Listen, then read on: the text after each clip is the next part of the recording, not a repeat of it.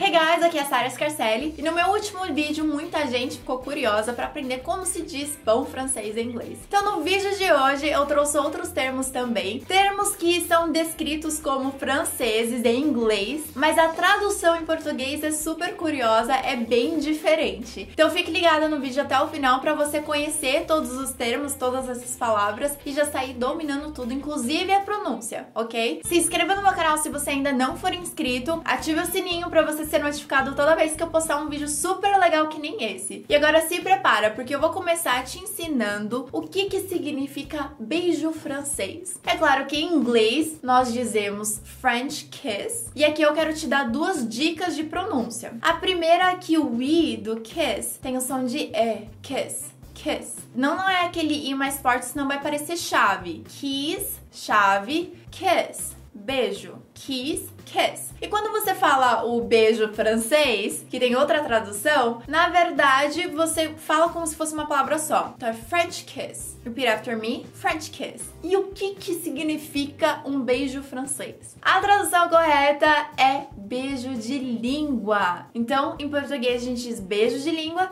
em inglês French kiss. You French kiss me!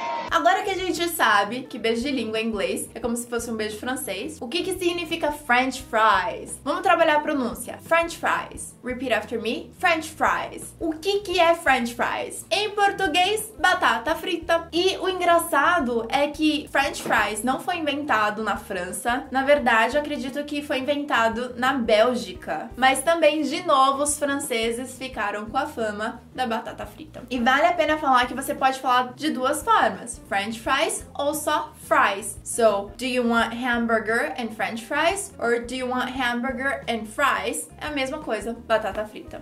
French fries and ketchup.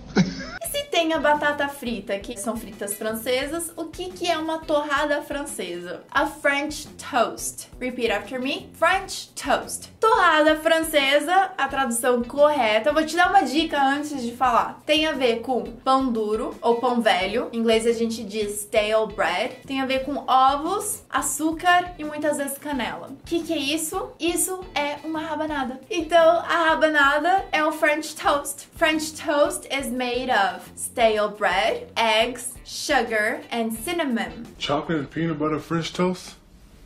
Heavenly. E o que é uma trança francesa? Em português a gente diz trança embutida e em inglês fica como French braid. Repeat after me: French braid. Então é aquela trança que começa aqui em cima, que eu nunca consegui fazer. Essa trança é um French braid, embutida, né? Começa aqui do alto e desce. I could never do a French braid by myself. Never. What happened to the hair? French braids, big in the 90s.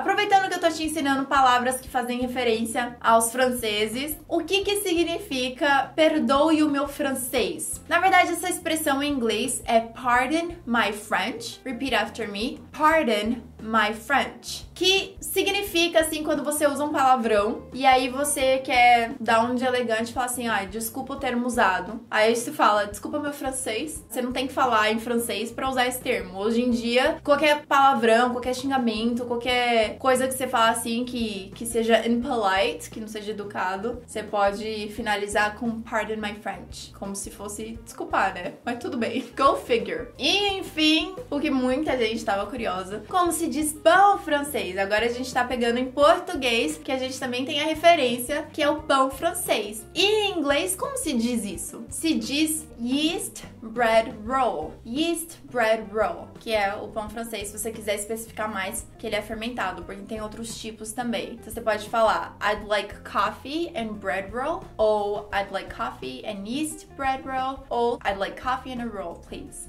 Have you stopped stealing bread rolls? Ok, um outro exemplo em português a gente tem a francesinha, que é quando a gente faz aquele branquinho no final da unha. Em inglês a gente diz French tips, French tips ou French manicure em geral, French manicure. So I love to get French tips or I love to get French manicure. With your French manicure and your preppy sneaker. E por fim a gente tem a prensa francesa. A tradução é super fácil, que em inglês é French press. So my husband loves to make his coffee in his French press. That's it. I really hope you liked it. Espero que você tenha gostado de todas as referências que a gente fez aos franceses, à cultura. Muito engraçado ver essa comparação, né? Que nos Estados Unidos a gente faz referência aos franceses e a tradução em português não tem nenhuma. E em contrapartida tem algumas outras traduções, por exemplo, o pão francês. Francês mesmo, ele é mais parecido com uma baguete, né? É mais longo, mais fininho. E o nosso pão francês é muito brasileiro, mais do que tudo, na minha opinião. E mesmo assim a gente faz essa referência lá. Thank you so much for watching and I'll see you next week. Bye! Se você ficar falando várias vezes, dá um trava-língua. French fries, French fries, French fries, French fries, French fries. porque eu tenho certeza que não. Esse, eu, porque eu tenho certeza que. Porque eu realmente acredito. Mais uma vez. Eu não vou, eu não vou desligar mais essa câmera até eu terminar. Ah, agora a bateria acaba, gente. Sou brasileira. Não desisto nunca.